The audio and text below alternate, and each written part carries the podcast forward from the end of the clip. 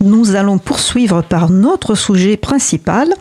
Euh, nous vous souhaitons la bienvenue au Café Libre, où on vient papoter sur l'actualité du logiciel libre dans un moment convivial, un temps de débat avec, avec notre équipe de libristes de choc, issue d'une rigoureuse sélection pour discuter avec elles et eux et débattre des sujets d'actualité autour du libre et des libertés informatiques, avec Magali Garnero, G, Pierre Bessac, Emmanuel Charpentier. N'hésitez pas à participer à notre conversation sur le salon web dédié à l'émission, sur le site causecommune.fm, bouton chat, ou sur le site libreavou.org. C'est Magali qui anime ce sujet principal de Au Café Libre, donc à toi la parole. J'espère que vous l'avez bien entendu, la sonnette. Hein On l'a entendu même au début de l'émission. Mais pas du tout, j'ai pas du tout osé faire un truc pareil. Ce qui est amusant, c'est qu'il n'y a que Fred et, et Isabella qui m'appellent Magali. On voit qu'on se fréquente beaucoup. Parce que les autres, ils me connaissent sur Bookinette. Allez, va pour Bookinette aujourd'hui. Alors, on a plusieurs sujets. Autour de moi, il y a des gens très très bien. Euh, bon d'accord, il y en a un, je l'ai rencontré vraiment qu'aujourd'hui, mais je suis sûre qu'il est très très bien. Sinon, je couperai la parole. Plusieurs petits sujets. Alors, je vous l'ai dit euh, rapidement, hein, le Capitole du Libre, les 20 ans d'Inkscape, le SREN, le Cyber Resilient Act, le truc que j'arrive à pas prononcer, euh, IA Act, parce que je prononce la française, c'est pitoyable, et le IDAS, la copie privée, Sam Altman et OpenAI, et la vie du 8 novembre 2023. Bon, je vous promets pas qu'on aura le temps de parler de tout ça, mais on va peut-être essayer d'y arriver. Pour commencer, est-ce que je vous laisse vous présenter, les garçons? Non, non, oh, ils sont timides, c'est mignon. Allez, si, quand même un petit peu. hein. Euh, Si, bah, moi j'ai pas, j'ai pas peur, hein, donc euh, écharpe. moi je me présente, mais c'est parce que ça me permet de présenter mes projets. Ah oui. L'agenda du libre, donc je suis le développeur et euh, je maintiens euh, euh, avec un sudiste, hein, Christian Delage, et puis euh, la revue de presse de l'April hein, que je produis euh, toutes les semaines régulièrement. Donc ça me fait plaisir de prendre la parole et d'essayer d'attirer des nouveaux utilisateurs bah, de l'agenda du libre notamment. Alors, c'est le moment pub. Vas-y, au suivant. Euh, alors moi je vais pas faire ma pub sinon ça va prendre une heure et demie. Euh, donc euh, G, euh, mais vous me connaissez parce que je fais des chroniques sur cette euh, sur cette émission. Donc et d'ailleurs j'en fais une tout à l'heure, hein, petit euh, petit teaser. Alors Pierre Bessac, je suis un informaticien jeune.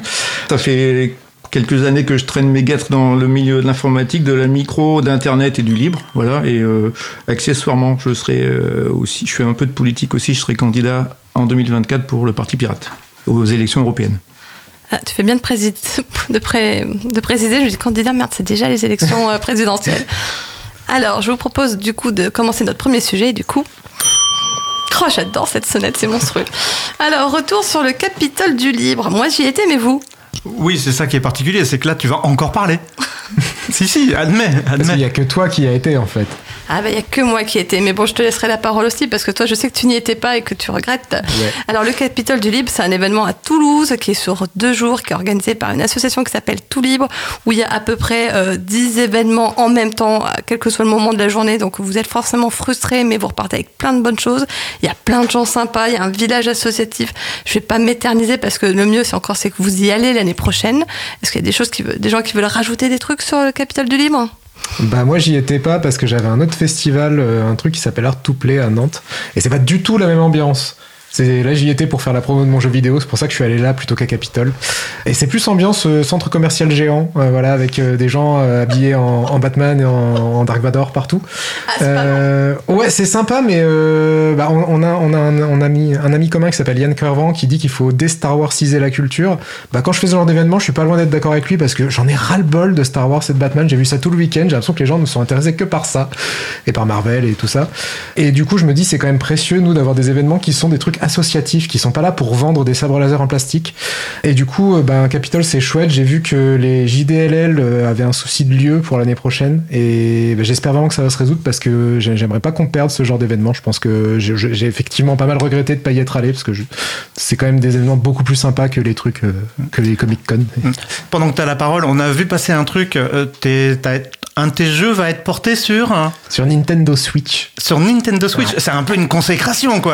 Ouais, c'est ça. C'est- Mondial. Donc, et c'est quoi le nom du jeu? C'est Superflu Returns, le truc dont je faisais la promo ce week-end. quoi. Oui, mais c'est encore un truc de super-héros pour le coup. T'es t'es dans le- t'es pile poil dans le domaine. Mais c'est une parodie. Ça balance.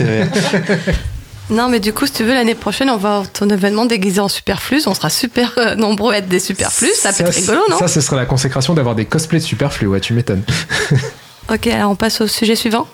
Attention les oreilles. Alors, les 20 ans d'Inkscape, bah, Gigi, du coup, euh, c'est toi qui parles. hein. Ouais, bah, après, après je vais me taire, il y a des sujets sérieux où je connais rien. Donc euh, voilà. Donc euh, non, bah, Inkscape, c'est un logiciel libre de dessin vectoriel. Donc c'est. alors, on parle souvent des équivalents privateurs, mais moi en vrai je le connais pas. L'équivalent privateur c'est Illustrator, mais je l'ai jamais utilisé. Je, je sais pas s'il est bien.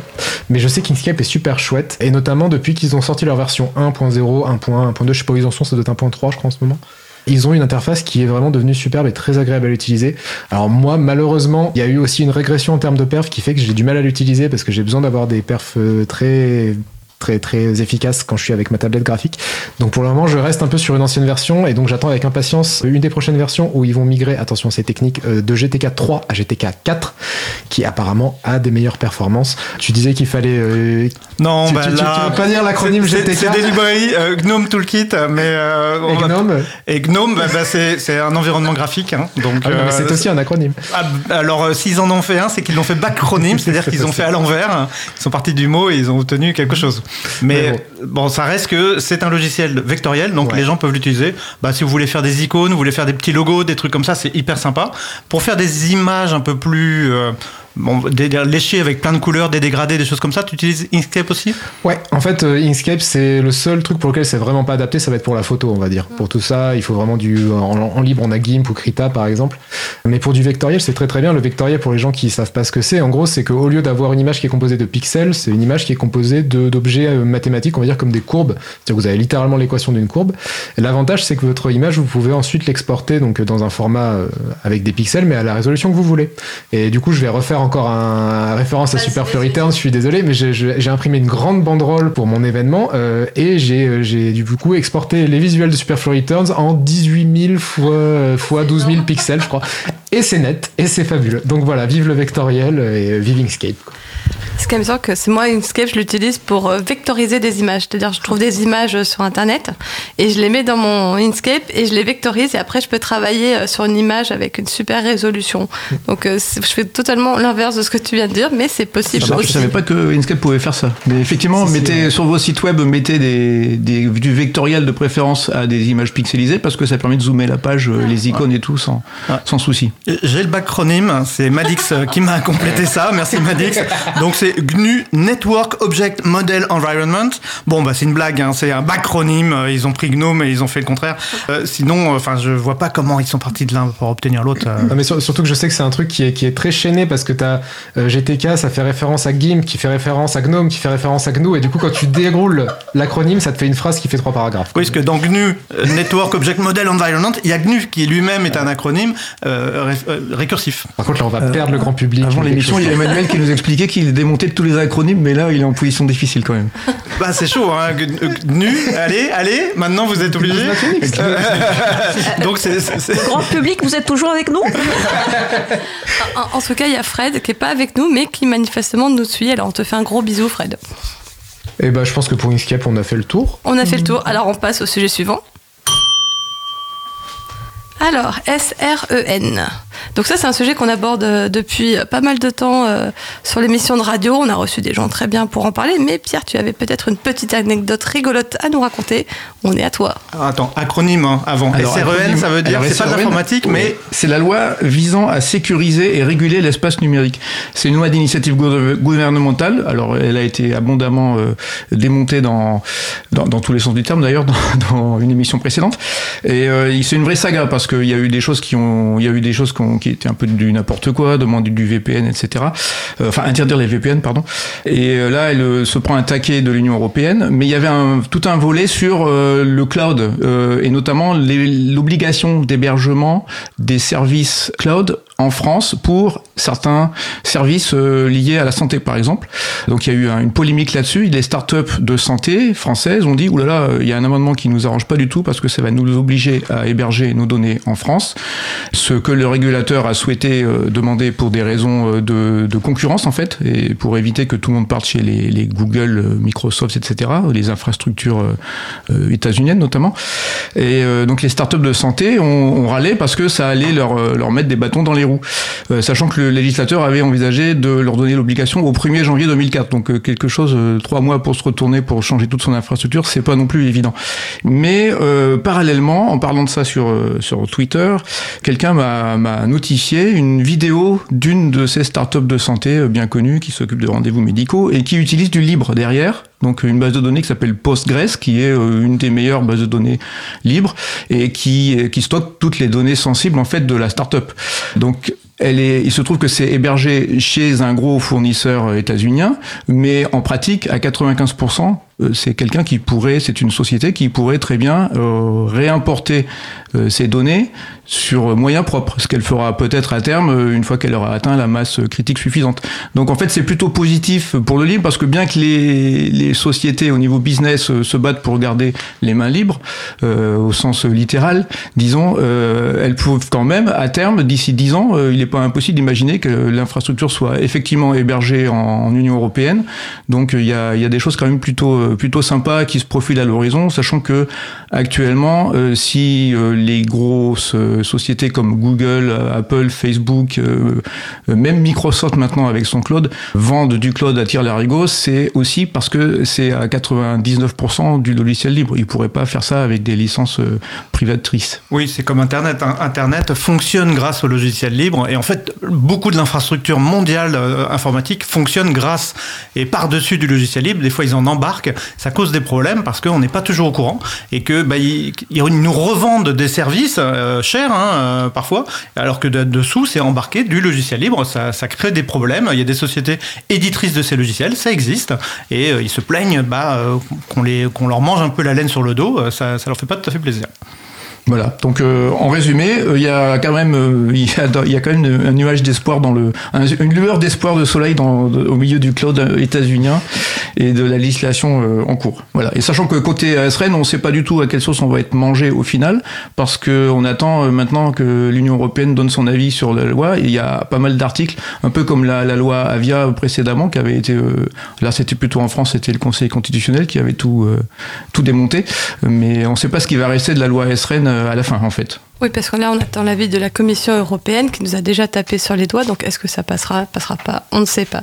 Je précise juste l'émission de la semaine dernière, c'est l'émission 191. Euh, donc, vous pouvez la retrouver sur libreavou.org/slash 191.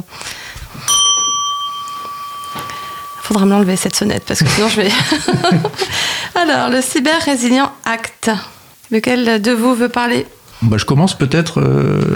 Alors en fait, on peut, on peut faire un package entre le Cyber Resilience Act et l'IA Act. Pardon, c'est vrai que c'est difficile à dire. Ah, euh, merci Pierre. Donc ce sont deux, oui, je t'en prie, ce sont deux, euh, deux projets actuels au niveau de l'Union européenne et euh, on voit aussi là le, le le manque d'influence, disons, du libre. Enfin, le libre a une certaine influence, mais n'ayant pas de poids économique euh, mesuré par les moyens classiques, il a du mal à faire, euh, à faire prendre en compte son impact sociétal et socio-économique même.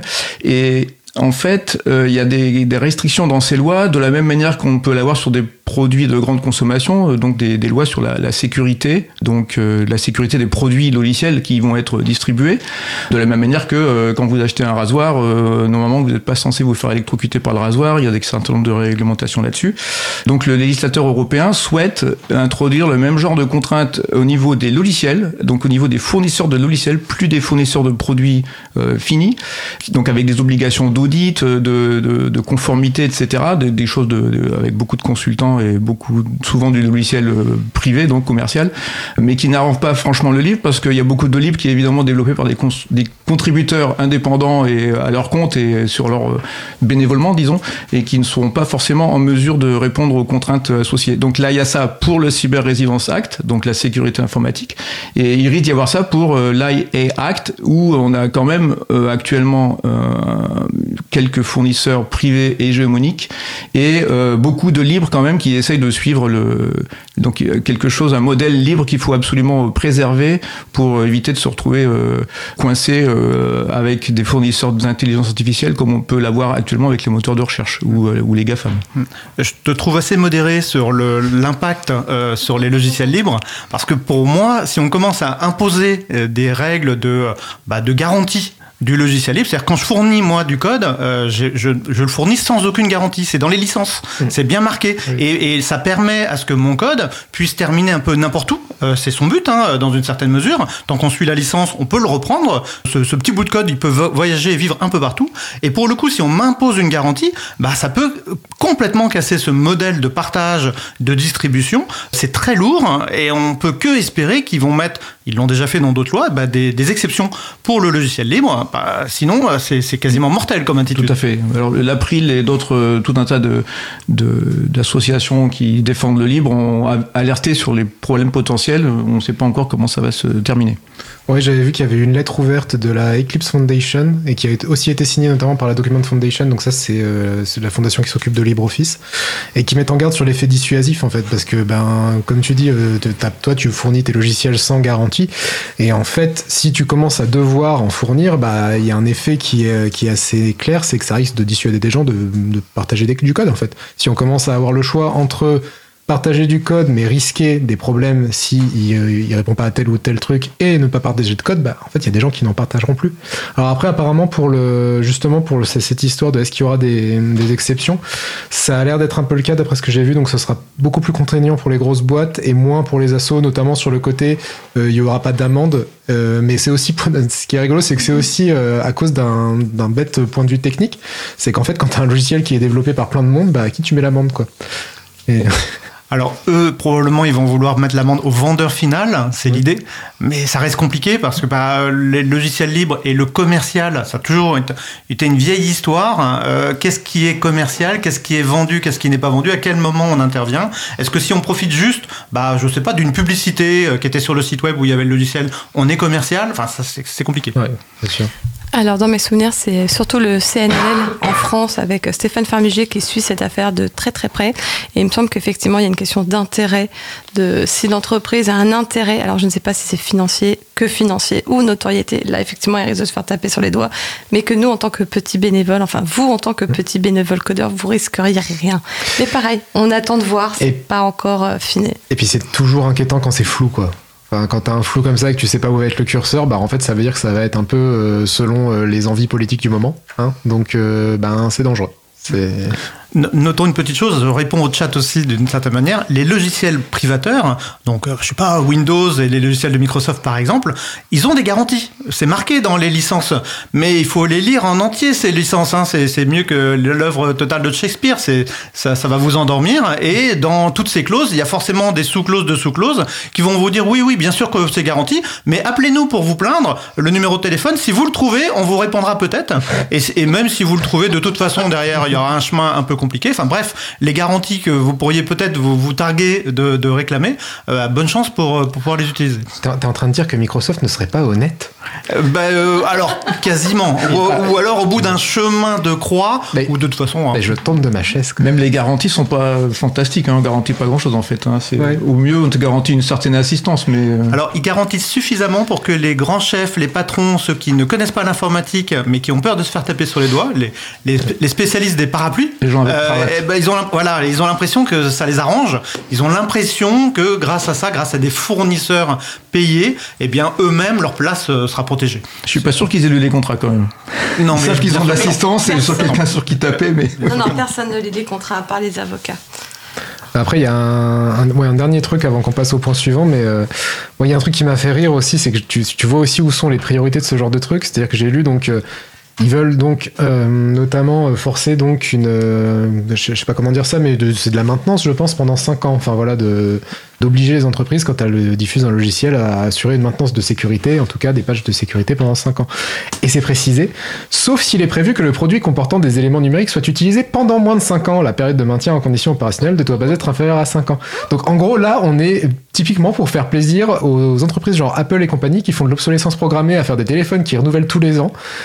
Et tout le monde trouve ça normal. Enfin, je veux dire, moi, ça, ça, ça me tue parce que même d'un pur point de vue euh, environnemental, euh, tout ça, c'est déjà n'importe quoi.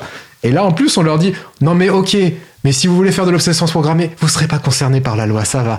T'es méchant, ils essayent de s'adapter au public. euh, ils se sont dit, bon, bah, c'est pas comme les architectes qui ont des, des garanties aussi, des garanties décennales ou euh, je, je ne sais plus de les, les durées. Oui, euh, une maison, euh, Ouais. il faut garantir qu'elle va tenir debout pendant une durée un peu plus longue que 5 ans. Bah, ils ont dû se dire que pour les logiciels, il y avait bien un truc, quelque chose, euh, un Ah bah, rapport. Hein. Tu mets une garantie décennale sur iOS, je pense que Apple euh, dépose le bilan le lendemain, quoi. Enfin, je veux dire, c'est.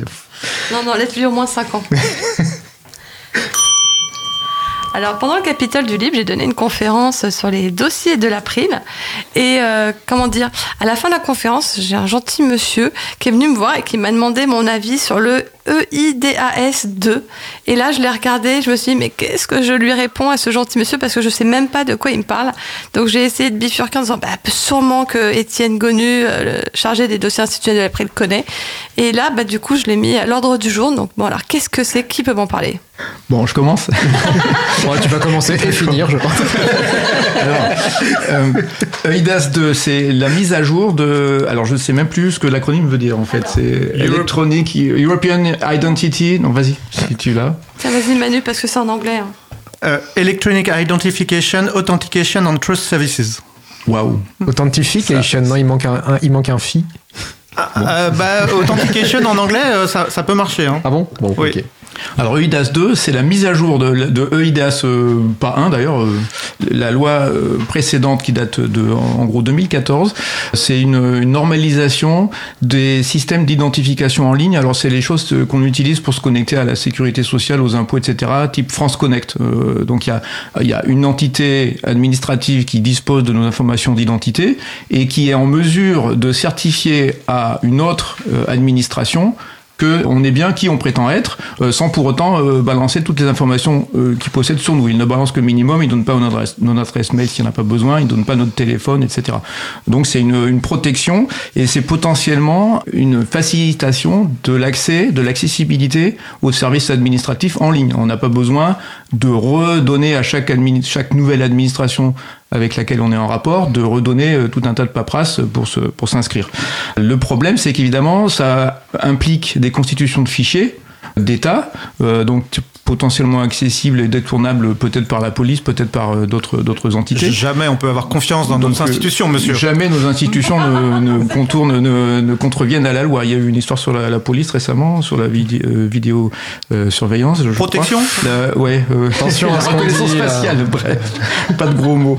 Donc EIDAS 2 euh, vise à étendre ce, ce genre de procédé pour euh, améliorer un peu. Il y a des, il y a des possibilités euh, assez intéressantes pour euh, améliorer tout ça, notamment par des, des, des applications type applications euh, sur euh, téléphone mobile. Mais il y a quelques petits soucis dans EIDAS 2. Alors le problème, c'est que le texte doit être voté le 28 novembre au Parlement européen. Et il a été, euh, les, les eurodéputés n'y ont eu accès que hier en fait. Euh, il y avait absolument, il y avait eu des fuites du texte, euh, mais euh, c'était quasiment impossible de l'avoir. On savait qu'il y avait des points d'attention, euh, mais le texte n'a été diffusé que hier soir en fait. C'est un, un pavé qui fait 100, euh, 150 pages. Je l'ai- j'ai- je l'ai vu passer, mais j'ai pas encore eu le temps de me plonger euh, dedans. 150 pages Sérieux? Dans, dans ces eaux-là, ouais, ouais. Mais qui va lire 150 pages? Bah, les députés qui le votent euh, Mais- normalement. non, non, non, non, non, non, non. On comprend mieux pourquoi ils votent comme ça. hein. Éventuellement les assistants des députés et encore. Les assistants Et- des députés leur font après un topo Ouais. sur un paragraphe. Alors normalement, quand ils sont spécialistes, ils doivent quand même creuser le sujet. Mais là, il y a notamment un- un- l'article 45 qui a été euh, relevé par euh, un certain nombre de- d'associations euh, depuis le mois de mai, parce qu'on on avait quand même des- un petit peu des idées euh, de ce qui était dedans. Et il y a plein de choses trappes dans ces petits machins, parce qu'il suffit d'une- d'un bout de phrase pour euh, contrevenir aux, aux sécurités élémentaires. Et notamment là, de- dans, dans ce projet, il y avait un, un article qui disait que l'État avait le droit d'imposer à nos navigateurs web des certificats. Euh, alors les certificats, ce qu'on appelle les certificats racines, c'est-à-dire les, choses qui permettent à un navigateur web de dire que le site auquel vous vous connectez est bien celui qu'il prétend être ou pas. Donc normalement, on met pas n'importe quoi comme un certificat racine parce que le procédé est tel que euh, une fois qu'on a un certificat racine, l'autorité qui détient ce certificat peut garantir n'importe quoi à n'importe qui. Et peut prendre le contrôle, si on veut, de notre navigation. Bah oui, puisqu'elle peut, elle peut dire qu'on est sur Google alors qu'on n'y est pas, par exemple. Donc c'est un petit peu embêtant, euh, c'est même très embêtant au point de vue sécurité. Donc le système est, tel que les navigateurs sont en, autorité pour décider à qui ils font confiance ou pas. Ils sont un peu les, mandataires des utilisateurs pour euh, assurer une navigation en toute confiance. Et là, ce que, ce que potentiellement demande euh, une, des, une des dispositions de EIDAS, c'est de, que les États puissent forcer les navigateurs à mettre des certificats euh, imposés par l'État. Donc, ce qui veut dire que l'État pourrait signer n'importe quoi si ça l'arrange pour euh, écouter quelqu'un ou autre.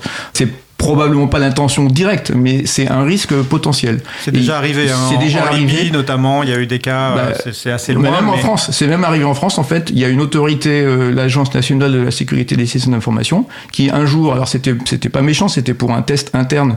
Ils ont signé un certificat Google qui était accepté par euh, votre Firefox, hein, votre, navigateur, et donc qui permettait en interne, euh, là où ça a été déployé, de faire croire à un poste quelconque, non modifié, que l'utilisateur se connectait à, Google en sécurité, alors que c'était pas le cas. Donc euh, promptement, Firefox a retiré le certificat de, ses certificats de confiance, mais donc il y a eu une action, et la, la EIDAS potentiellement pourrait empêcher ça, pourrait forcer Firefox à garder ce genre de certificat, même après des, bavures de ce type. Donc c'est un point d'attention sur EIDAS. On ne sait pas trop exactement euh, ce qui va être voté au final, mais c'est quelque chose à surveiller. Alors c'est peut-être la quadrature qui va, qui va s'emparer du dossier parce que ça concernerait de la sécurité, de la vie privée, des fuites de données.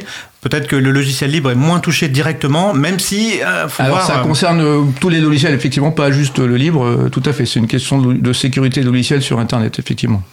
Isabella, tu m'avais fait un signe tout à l'heure. Tu as envie de musique? Oui, oui, oui, j'ai envie de musique. C'est un plaisir de vous écouter, mais euh, même pour les personnes qui vous écoutent, ça peut être agréable de faire une pause euh, musicale. Euh, donc, nous allons écouter un, morceau qui s'appelle Grève angélique par Captain. On se retrouve dans 4 minutes. Belle journée à l'écoute de Cause Commune, la voix des possibles. Cause Commune 93.1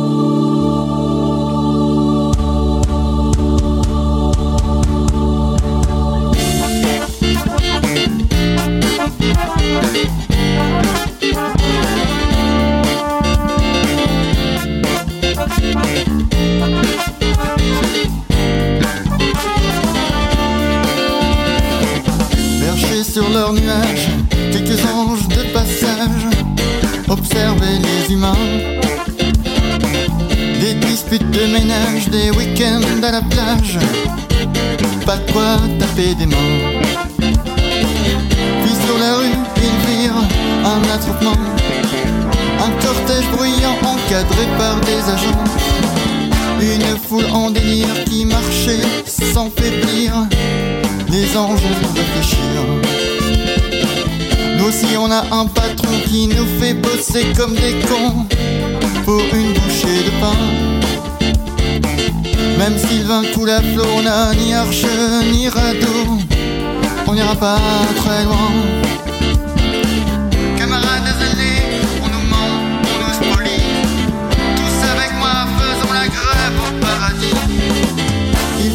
Leur envol et dans une course folle arrivèrent devant Dieu.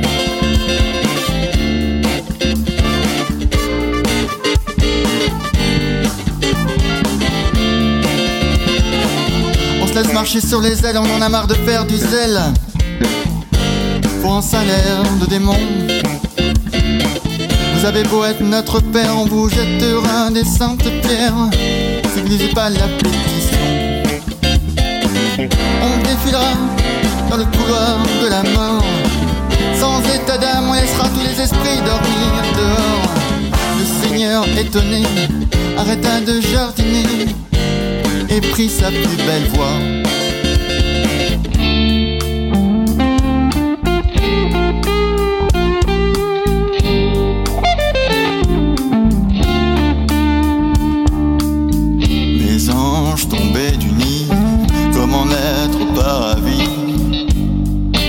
Au paradis.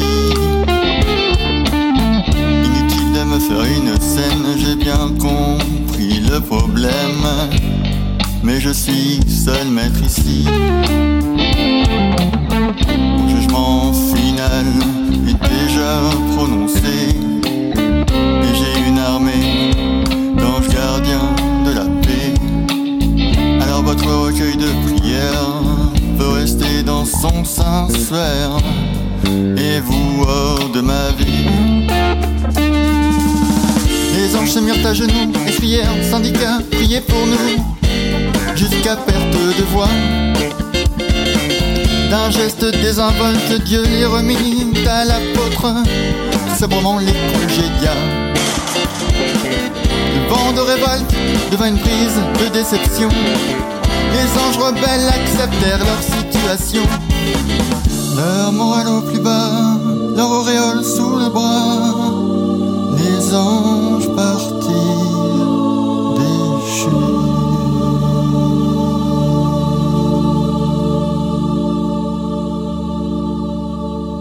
Nous venons d'écouter Grève angélique par Captain, disponible sous licence libre Creative Commons CC BY et SA 4.0. Retrouvez toutes les musiques diffusées au cours des émissions sur causecommune.fm et sur libreavoue.org. Libre à vous, libre à vous, libre à vous. L'émission de l'April sur les libertés informatiques. Chaque mardi de 15h30 à 17h sur Radio Cause Commune, puis en podcast. Nous allons poursuivre notre discussion. N'hésitez pas à participer à notre conversation sur le salon web dédié à l'émission sur le site causecommune.fm, bouton chat, ou sur le site libreavoue.org. On était en fait au Café Libre euh, en compagnie de Emmanuel Charpentier, Magali Garnereau, euh, G et Pierre Bissac. J'ai dit tous les noms, je suis très fière de moi. Donc, euh, euh, c'est Magali qui anime cette discussion. Je t'en prie, Magali. Avant de vous rendre la parole, les garçons, je voulais faire un gros bisou à Captain, dont on vient d'entendre euh, cette chanson euh, de Grève Angélique. Je me rappelle que c'est celle que j'avais choisie quand on avait fait le parcours libriste avec euh, Isa, et donc bah, je suis super contente de la entendre à nouveau. Alors, le sujet suivant. Je l'emmène avec moi ce soir. C'est la copie privée, dernier round avant la possible taxation des ordinateurs. Qui c'est qui se lance? Bah moi je peux y aller si tu veux. Donc la copie privée pour les gens qui savent pas ce que c'est, c'est euh, c'est une euh, alors c'est pas une taxe, c'est une redevance parce que taxe ça fait un petit peu méchant quand même. Donc c'est sur tous les supports de stockage que vous pouvez avoir, euh, que ce soit un disque dur, des euh, CD, DVD réinscriptibles, des je suppose qu'il y a d'autres de nos jours. Il y a surtout ça des clés USB par exemple. Et ben vous avez une petite taxe qui est là pour compenser un manque à gagner, soi-disant, du fait que vous puissiez copier les œuvres que vous achetez sur d'autres supports. Bon, le- L'exemple, moi, qui me vient souvent, c'est quand j'étais petit, donc euh, en voiture, mes parents, ils mettaient des cassettes, parce qu'on n'avait pas de lecteur CD dans la voiture, et c'était des cassettes qu'ils avaient copiées de CD qu'ils avaient achetés. Bon, bah, ça, typiquement, c'est une copie privée. Alors là où je dis que le soi-disant manque à gagner, c'est que je pense que si c'était pas possible, mes parents se seraient pas amusés à acheter et le CD et la cassette. Je pense qu'ils auraient juste acheté directement la cassette. Mais enfin bon. Donc déjà, le manque à gagner, c'est un voilà. Et le, truc, c'est que cette copie, du coup, elle, concerne vraiment tout, tout, tout, euh, n'importe quel disque dur. Moi, quand j'étais en thèse, euh, j'avais un disque dur pour, pour- parce que j'avais pas mal de données à traiter, la thèse informatique. Il y avait une taxe copie privée. Il y avait aucune œuvre qui a jamais été copiée dessus. Mais voilà, taxe copie privée. Et en fait, ce qui est fou, je trouve, avec euh, donc là, l'idée, c'est que euh, maintenant, ça, ça va même concerner les ordinateurs. Voilà, en gros, ils essaient de l'étendre à tout et n'importe quoi. Donc ça concernait pas tout au départ. hein. Oui, oui, non, non, Ah, c'est étendu de plus en plus. Mais c'est pas ridicule parce que si ça concerne les ordinateurs, ça va aussi concerner les ordinateurs qui font du, enfin, qui sont réemployés. Il y a, là aussi, il y aura une taxe. Ah, mais absolument, oui, oui. Ah oui, donc- on donc, va en euh, parler, ça, on peut en parler des heures là. Et en, en fait, c'est- en- en fait, le, le truc, c'est que cette taxe, elle est vraiment ridicule parce que la, la- la copie, enfin moi je, je suis désolé, mais la, la vraie copie privée, j'ai l'impression que c'est un truc qui se fait quasiment plus. Enfin voilà, bon, là, le, truc de copier euh, des CD sur cassette, déjà clairement, ça se fait plus. Bon, moi j'avoue que ça, ça m'arrive quand j'achète un CD d'un artiste que j'aime bien de le convertir en format numérique pour l'avoir sur l'ordinateur. Mais Sur clé USB peut-être. Oui, mais, mais du- du- enfin, je pense que je suis une exception. Combien de personnes savent ripper un CD, quoi? Enfin, je veux dire, c'est- c'est c'est- c'est quand même pas la majorité des gens. Ça a pas mal disparu coup, avec euh, le, le streaming notamment. Ouais, ça, ça, ça veut dire quoi, ripper Bah, pour le grand du coup, public c'est euh, c'est, euh, bah, convertir un, un CD dans un format numérique type euh, MP3, OGG ou autre. Et donc, ce qui fait que la copie privée, pour moi, c'est quand même un truc qui est devenu assez marginal.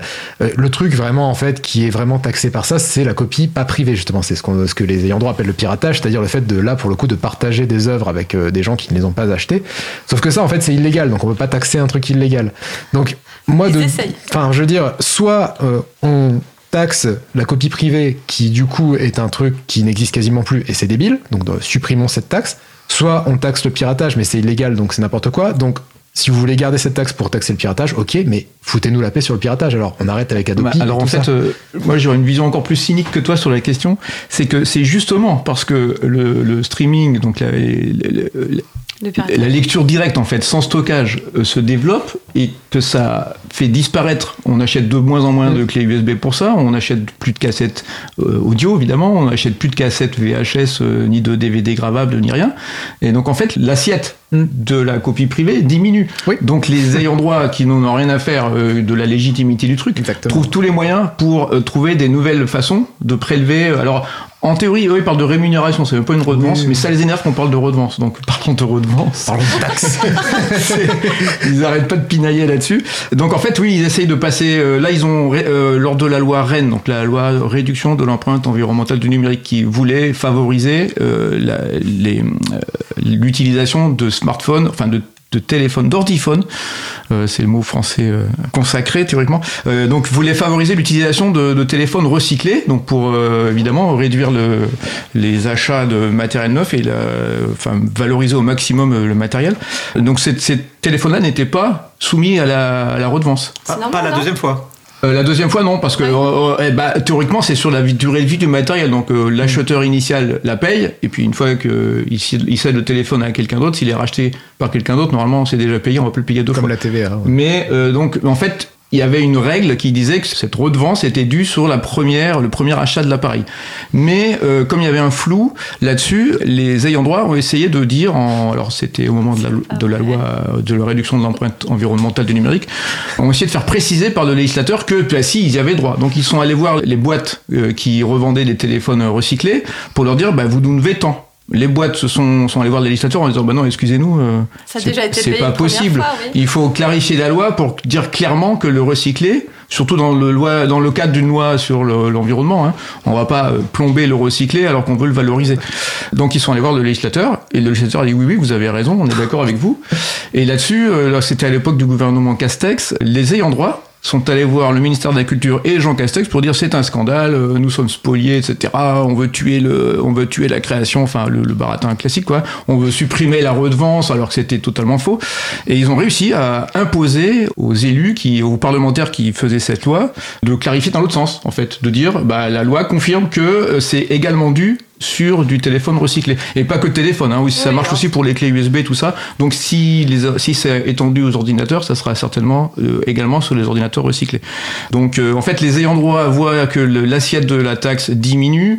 Ils essaient de faire des études plus ou moins bidonnées avec des enfin, des espèces de sondages mais un peu orientés pour obtenir le meilleur euh, taux d'usage. Euh, il y a tout un tas de machins. Ouais, Et alors ce qu'il ça, faut- ça, j'ai vu même qu'en fait, ils refusaient certaines études.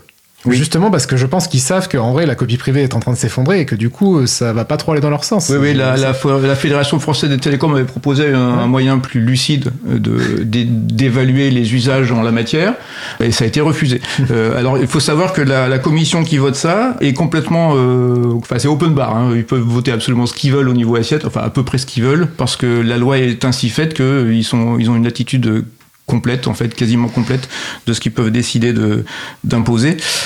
Et euh, il y a, en théorie, c'est paritaire, c'est-à-dire qu'il y a la moitié, c'est fabricants euh, de matériel, importateurs et associations de consommateurs qui ont six voix dans la commission et les six autres voix qui sont aux ayants droit. Et je crois que le président peut, peut trancher en cas d'égalité. Mais en fait, il y a une association de consommateurs qui vote du côté des ayants droit. Donc en fait, euh, le- ça passe tout ce que les ayants droit veulent passe. Les Voilà. ayants droit sont des consommateurs comme les autres. Oui, voilà, c'est ça. C'est en toute indépendance.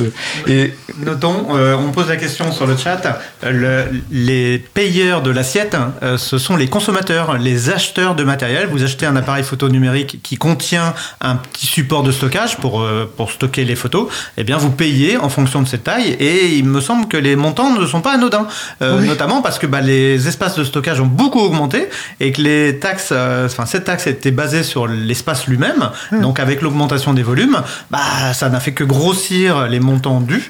Et tout ça, ça peut avoir une conséquence, c'est que bah voilà, l'assiette augmente, l'assiette augmente, l'assiette se barre, euh, elle se barre, et oui, euh, en stockage dans les nuages et à l'étranger, euh, là où on n'a pas justement cette perception de taxes, ça peut aider que bah, les États-Unis ou des pays pays concurrents à la France. C'est un peu idiot. Euh, c'est un peu la même chose que quand on faisait des téléchargements en peer-to-peer. Le peer-to-peer, alors c'est pas peer, P-I-R-E, c'est de pair à pair. Euh, ce téléchargement de pair à pair, c'était une technique euh, très très efficace pour télécharger des contenus à plusieurs pour s'entraider les uns les autres. Donc c'était vraiment très très euh, efficace et plutôt éthique, je dirais.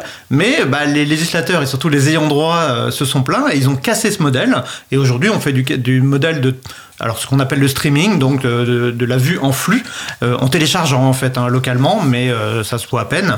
Et effectivement, ils ont cassé un modèle qui était plutôt vertueux techniquement et humainement, parce que bah, tout simplement ils avaient un, un appât au gain qui était intense, bien trop intense, pour supporter ces mécanismes plutôt positifs. Alors il est question également d'étendre ce, ce truc-là au comment on appelle ça le, la, quand tu fais pause sur ta télévision pour euh, au parce que tu vas aux toilettes. Euh, non, oui, au Pas replay, le- diffusion décalée ou je sais pas. le, ouais, le- le- l'espèce de pause qui permet de- d'enregistrer deux minutes d'émission pour que tu puisses euh, ne rien rater lorsque tu vas faire ta cuisine ou lorsque tu vas aux toilettes.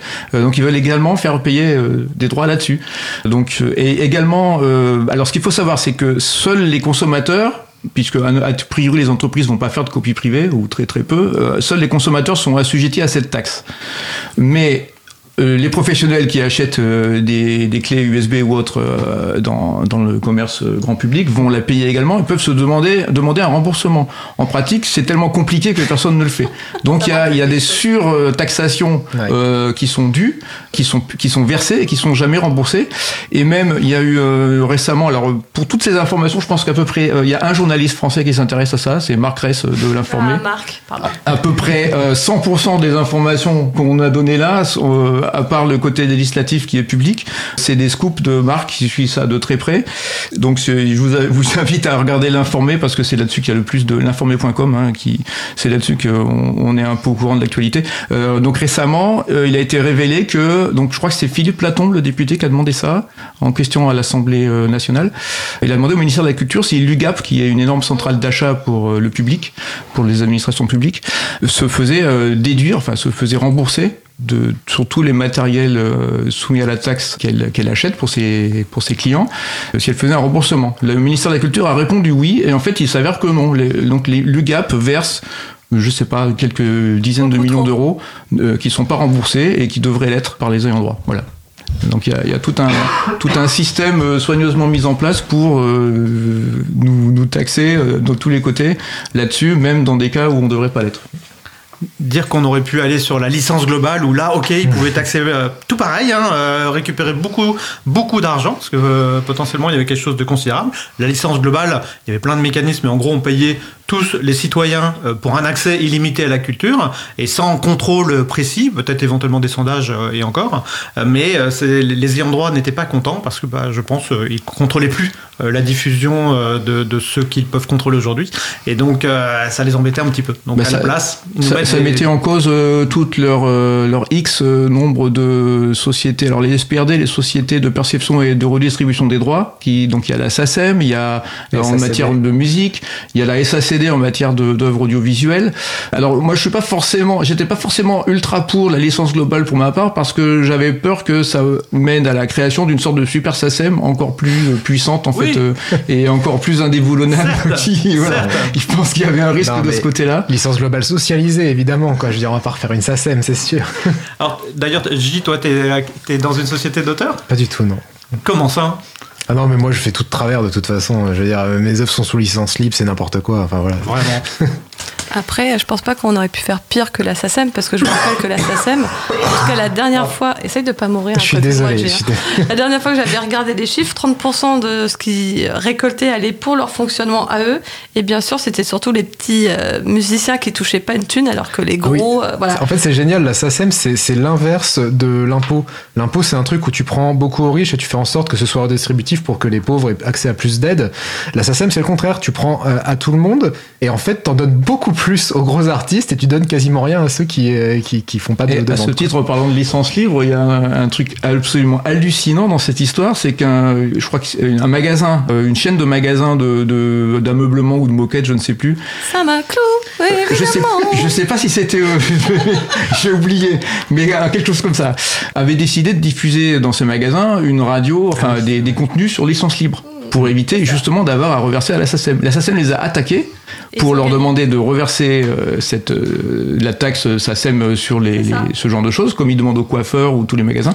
Euh, Et sous en fait- prétexte qu'ils ne contribuaient pas à la Voilà. création artistique. Et en fait, euh, la- euh, le magasin a perdu, donc euh, le magasin reverse maintenant à la SACEM sur des contenus libres et donc euh, des redevances qui repartent au, au contenu non libre en fait. C'est hallucinant. jamais donnés aux artistes Oh, concernés.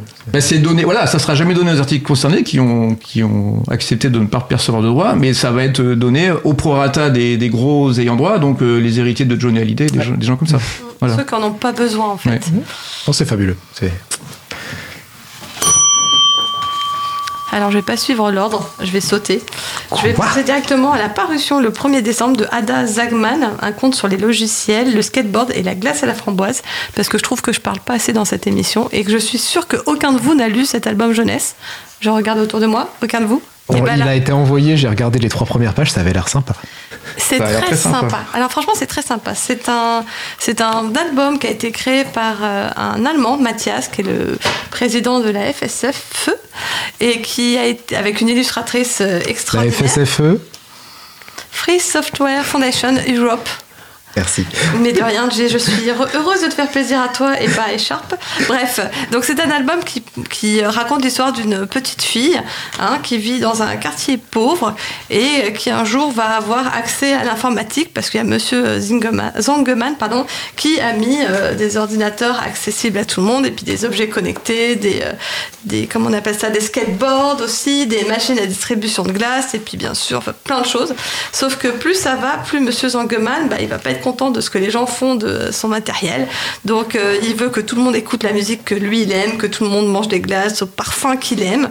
Et, euh, en fait, il va fermer euh, les libertés des gens à qui il a offert tout ce matériel informatique gratuitement.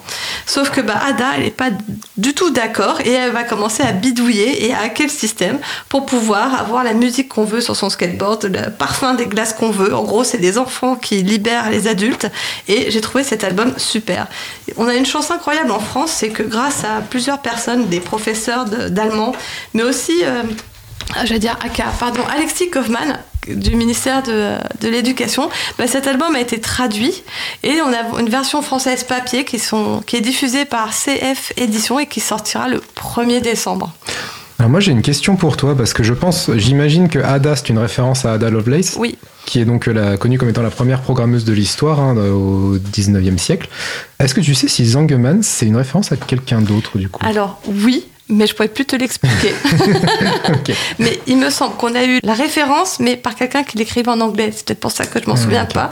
Mais effectivement, ça veut dire quelque chose. Alors, les gens qui nous écoutent, hein, on vous aime, donc on compte sur vous pour que vous nous donniez euh, l'explication avant la fin de l'émission, ou euh, au moins avant la fin de. euh, de, ce petit sujet-là. À savoir qu'il me semble que le 30 novembre, il y a une petite soirée de lancement qui est organisée dans les, éditions, enfin, dans les locaux de CF Édition. Je crois que c'est dans Paris 20e. Donc, euh, si vous voulez en savoir plus, allez sur leur site internet https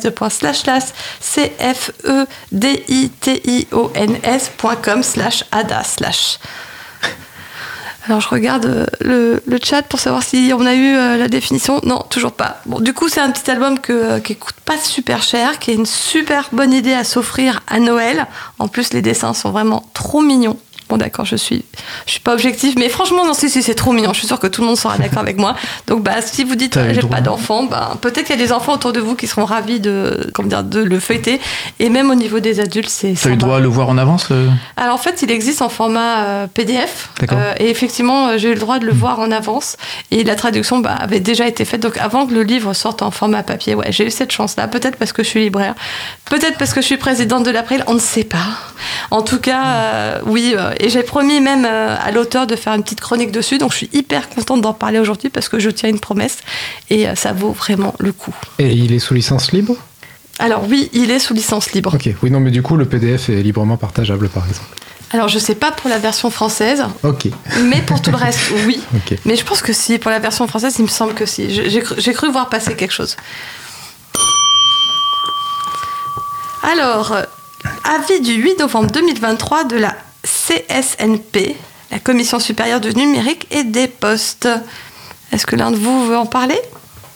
Parce que j'ai l'impression que c'est pas le sujet le plus. Non, ça a l'air, ça a l'air bien. si j'ai un truc à en dire, c'est que bah voilà, c'est, c'est euh, un, un avis qui est, qui est favorable au, au commun numérique, donc qui est fait partie des choses qu'on défend en tout cas à l'April. Donc euh, voilà, c'est. j'ai noté un truc rigolo. Il parle de soutenir les partenariats publics communs. Je trouve ça intéressant comme terme parce qu'on a tellement l'habitude des partenariats privés qui sont quand même plutôt de la daube en général. Il faut être honnête. Partenariat public commun, je trouve que c'est une jolie expression. Donc euh, voilà, j'ai pas énormément de choses à en dire à part que ça a l'air d'être quelque chose qui va dans la bonne direction, donc c'est toujours bon à prendre. Moi, la seule chose qui m'a embêté, c'est le modèle souverain. Chaque fois que j'ai le modèle souverain, enfin, le mot souverain qui apparaît, j'ai peur parce que je me demande qu'est-ce qu'ils vont faire, quelles entreprises vont se créer là-dessus pour récupérer toute la thune et la garder, et du coup, ça va échouer. Mais bon, on va être Je positif. suis hein. d'accord avec toi. Bah, c'est devenu un mot tellement fourre-tout qu'il y, a- il y a tout et son contraire. Donc, euh, moi, j'essaie de distinguer le, le souverain d'État et le souverain euh, personnel, parce que c'est pas, ils sont pas forcément euh, conciliés quand il s'agit de surveillance, par exemple. Voilà. Et puis moi, des communs, pour moi, forcément, euh, c'est ouvert à tous, c'est disponible à tous. Donc dès Mm. qu'ils veulent légiférer dessus, j'ai peur que ce soit plus des communs. Et, euh, et du coup, si c'est des communs, est-ce que c'est des communs qui appartiendront à l'État ou est-ce que voilà, j'ai toujours Ça- peur un peu de ça. Ça peut être des lois de protection des communs, donc euh, ça peut être une- légiféré de manière positive. Moi, ça me semble possible, pas de souci. Donc on a hâte de voir ça. Même si le rapport, euh, je moi j'avoue, je ne l'ai pas lu, mais j'ai toujours peur quand je vois des rapports. Voilà. Alors on me fait signe qu'il nous reste 7 minutes, donc je vous propose de faire le dernier sujet. Alors c'est un sujet à troll. C'est un sujet qui n'était pas totalement prévu en début de semaine, mais pendant le Capitole de Livre, j'étais assis à côté de Borsmeyer, que vous devez peut-être tous connaître, et il cherchait des infos qu'il trouvait pas, et il s'énervait à pas en trouver, et je ne savais pas de quoi il parlait. Et ce matin, il y a Écharpe à côté de moi qui m'en parle, et je me dis, on est obligé de rajouter ça, quoi. Vraiment obligé. Allez, vas-y, Écharpe. Bah, moi, c'est un sujet qui m'amuse énormément parce que bah il y a rien de tel que de bah, de piétiner un petit peu les, les attendus, on va dire. Et effectivement, depuis allez un an, euh, on, va dire que l'intelligence artificielle. Et si quelqu'un arrive à définir intelligence, euh, il m'appelle, hein, je suis preneur. Mais euh, je suis pas sûr que l'intelligence artificielle ça existe et la, naturelle encore moins. Euh, mais en tout cas, on en parle beaucoup depuis plus d'un an et dans une certaine mesure, ça a sauvé les capitalisations boursières des grosses boîtes. Euh, Microsoft, euh, Google, euh, Facebook, il y a un an, leur capitalisation boursière était en train de descendre de manière assez drastique et ils ont réussi à se rebooster grâce à tout ce buzz phénoménal autour de ChatGPT. Et bah, ce ChatGPT, derrière, il y a une petite où il y avait une petite société, euh, OpenAI, société américaine, dirigée par un, un certain Sam Altman. Et cette société euh, OpenAI, bah, elle avait commencé assez bien, euh, d'où son nom d'ailleurs, Open. Open, oui, euh, c'était une référence au logiciel libre, à l'open source, hein, une sorte de déclinaison sans, sans les idées éthiques, mais bon, qui, qui en est quand même très proche. Et donc OpenAI, leur promesse, c'était de faire une intelligence artificielle grand public qui puisse euh, vraiment euh, aborder plein de choses et qui soit libre. Bon, Bonne source en tout cas. oui, alors bon, bah, honnêtement, techniquement, ça revient à peu près à la même chose. On est d'accord que l'éthique est pas là. Ouais. Euh, c'est pas en tout cas l'idée de, de l'éthique, mais euh, l'implémentation, le code, quand il est open ou quand il est libre, euh, ça revient un peu au même. Pour le coup, bon, bah, ils ont un peu renié leurs promesses sont revenus en arrière et certainement que d'autant plus maintenant et ils ont obtenu tellement de financement notamment de Microsoft des milliards que bah il est plus du tout question de libérer le code source au nom de la sécurité de la société euh, la société humaine parce que n'oublions pas y compris pour OpenAI l'intelligence artificielle comporte certains dangers. Et donc il semblerait depuis quelques jours hein, depuis moins d'une semaine Tu veux dire qu'avant, c'était soi-disant open, accessible à tous, et que bizarrement, une fois qu'il y a eu du fric en jeu, ça s'est un peu fermé alors C'est un bon résumé. Ils ont trouvé ça tellement juteux Ils que. ils l'ont jamais Oui. vraiment, diffusé, hein. donc euh, ils ont ils ont promis de le diffuser en libre, Oui. mais c'était qu'une promesse, une promesse. En fait, euh, non, mais Ça n'engage que ceux qui sur, croient. le- sur la création de la société, l'idée c'était quand même de garder ça dans, le- dans le domaine public, en fait, euh, en, en libre euh, ou open source, et euh, dans, l'intérêt commun. C'était créé dans cette, euh, pour cette raison-là. Et il y a des choses qu'ils ont diffusées d'ailleurs de manière libre, qui, un truc qui s'appelle Whisper, qui permet de transcrire bah, une émission de radio ou un podcast ou autre en audio euh, vers euh, du texte, des sous-titres ou autre. Donc c'est vachement pratique, ça marche plutôt pas mal. En plus de ça, OpenAI, donc c'est un montage de plusieurs euh, structures, et la structure qui est tout en haut, c'est une structure à non profit, euh, donc non commerciale. Et bah, aux États-Unis, c'est particulier, c'est pas tout à fait une association, mais ça comporte des problèmes parce qu'ils ont monté d'autres structures en dessous qui elles sont commerciales. Ils ont des employés, des centaines d'employés. Donc Sam Altman, qui n'est pas un, technicien à la base, c'est plutôt un investisseur c'est un gars qui gère des fonds d'investissement et qui a pris la direction de l'entreprise. Il, aussi créateur de, il, a, il, a, travaillé dans un incubateur de start-up voilà. bien connu, celui de Paul Graham, euh, Y Combinator. Et donc c'est ça. Donc le gars, il, boîtes, voilà. il était placé aux bons endroits au bon moment. Ça aide. Hein. Il n'y a rien de tel pour, pour dénicher ce qui va démarrer. Euh, eh bien, il semblerait qu'il s'est mis à dos le conseil d'administration d'OpenAI et là, il s'est fait virer euh, il y a quelques jours. il s'est fait virer de sa propre boîte? Alors, c'est pas sa boîte dans le sens où il est fondateur, il est considéré comme fondateur, mais il était que CEO, donc euh, Chief Executive Officer, le directeur, hein, le directeur exécutif. Et ben directeur exécutif, on n'est pas euh, le dieu euh, à bord, on n'est pas le seul maître à bord, on va dire. Il y a un conseil d'administration. Le conseil d'administration, ils sont pas très nombreux, ils sont, je crois qu'ils sont quatre, et ils ont décidé que le gars n'avait pas été tout à fait aussi honnête qu'il le demandait, et donc ils l'ont viré. Et ça fait des remous, mais quelque chose de phénoménal dans la sphère internet, dans la sphère euh, économique, parce que bah, OpenAI c'était un petit peu la pépite qu'on n'avait pas vu venir et qui avait grossi comme pas possible depuis un an. Et ça, ça s'est passé en trois jours. Il a été viré vendredi. Samedi, ils ont dit qu'ils allaient peut-être le reprendre. Samedi ou dimanche, il a dit qu'il partait chez Microsoft. Et euh, hier, il disait qu'il savait plus trop en fait. Voilà. Donc c'est pas terminé, on sait pas. Il y, a eu aussi des employés d'OpenAI qui suivent euh, le gars, donc ils ont décidé eux aussi de démissionner. Ils vont aller avec lui. Euh, bah, chez Microsoft. Il y a une lettre de plein d'employés, donc des centaines d'employés, qui ont dit qu'eux, ils étaient en train d'y réfléchir, mais que vraisemblablement, euh, si le conseil d'administration ne, ne, se désistait pas, eh bien, ils allaient partir eux aussi. Et on ne sait pas trop euh, où ça va. Euh, c'est peut-être simplement une manière pour Microsoft de racheter sans coût énorme l'équipe parce qu'après tout, c'est les compétences humaines qui sont importantes avant le code. Et c'est peut-être euh, une manière bah, de, de récupérer ce qui était une fondation vers quelque chose de non commercial et d'en faire quelque chose qui vaut des milliards. Donc euh, bah, là, c'est des affaires d'ultra riches. Je pense que les complots et les théories bah, euh, en tout genre. Ça vaut déjà des milliards de toute façon. Ah, parce que les potentiels sont indiscutables. Bon, on va s'arrêter sur le drama du week-end hein, et puis on va laisser la parole à Isabella puisqu'elle a plein de choses à nous raconter. Merci beaucoup pour euh, ce café libre donc, euh, à nos invités.